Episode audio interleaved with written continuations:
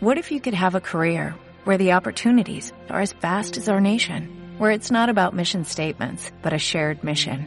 At U.S. Customs and Border Protection, we go beyond to protect more than borders, from ship to shore, air to ground, cities to local communities. CBP agents and officers are keeping people safe. Join U.S. Customs and Border Protection and go beyond for something far greater than yourself. Learn more at cbp.gov/careers. Bienvenidos a Radio Libertad Constituyente.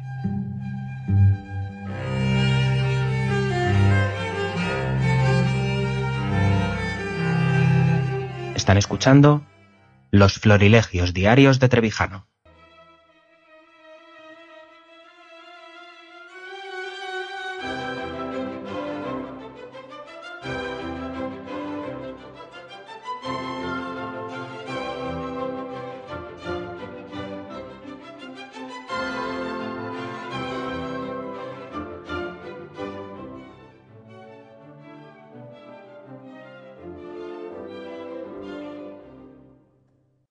Sabiendo a lo que hoy se llama populismo, el término se puede aplicar a siglos antes, muchos siglos, siempre habrá habido, y no digamos en Roma, donde la plebe dirimía cuestiones como nada menos que a, quién, a qué Dios se le dedicaba un templo y quién lo inauguraba, si el tribuno patricio o el de la plebe, y eso lo decidía el pueblo, pues eso era populismo.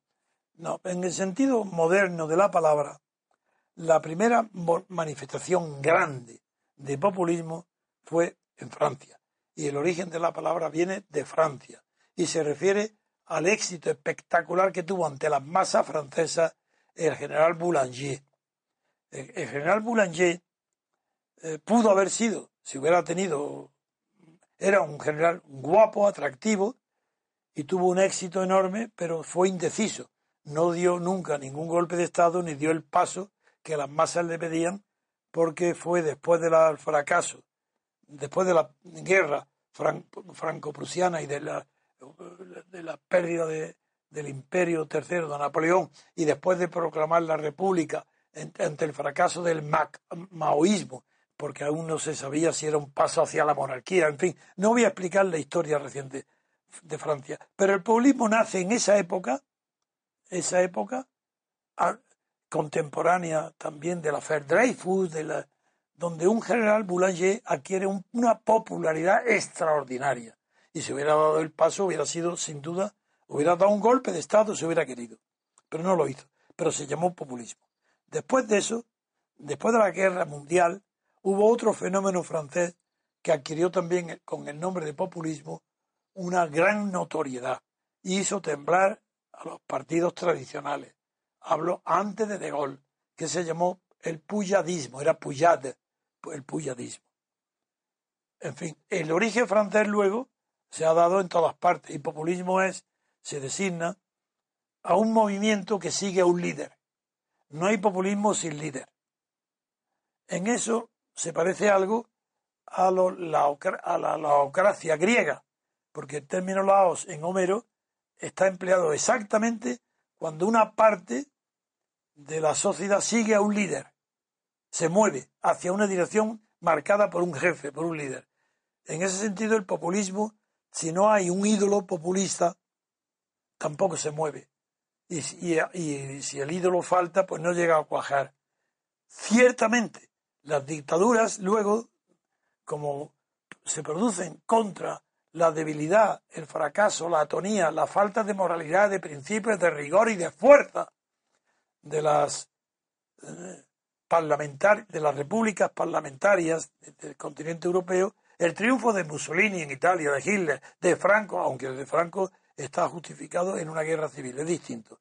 Pero eso también hace que esos movimientos también sean populistas. De ahí que se confunda el término populismo con fascismo, y no tiene nada que ver. Eso fue una coincidencia, que la popularidad de Mussolini y de Hitler hizo que se pudieran las palabras populismo y fascismo confundir.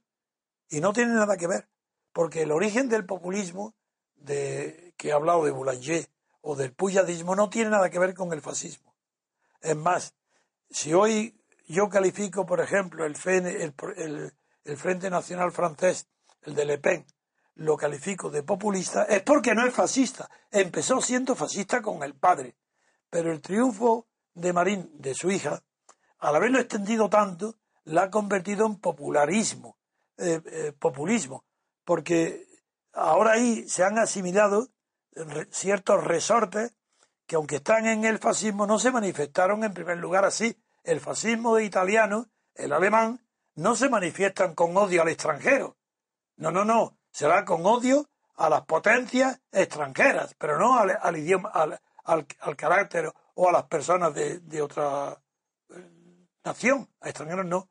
Por eso hay que diferenciar entre nacionalismo, que es una cuestión sana, aunque tiene una enfermedad patológica que se llama fascismo, pero esa enfermedad no se produce por sí sola.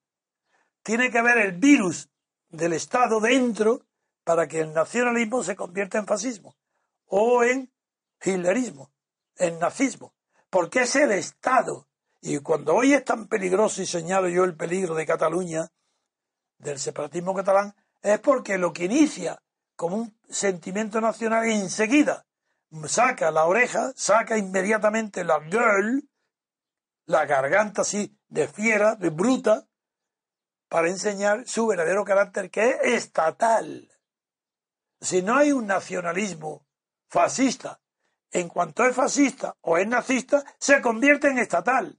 Lo que hay en Cataluña hoy es una conversión de un primitivo nacionalismo sin importancia en estatalismo.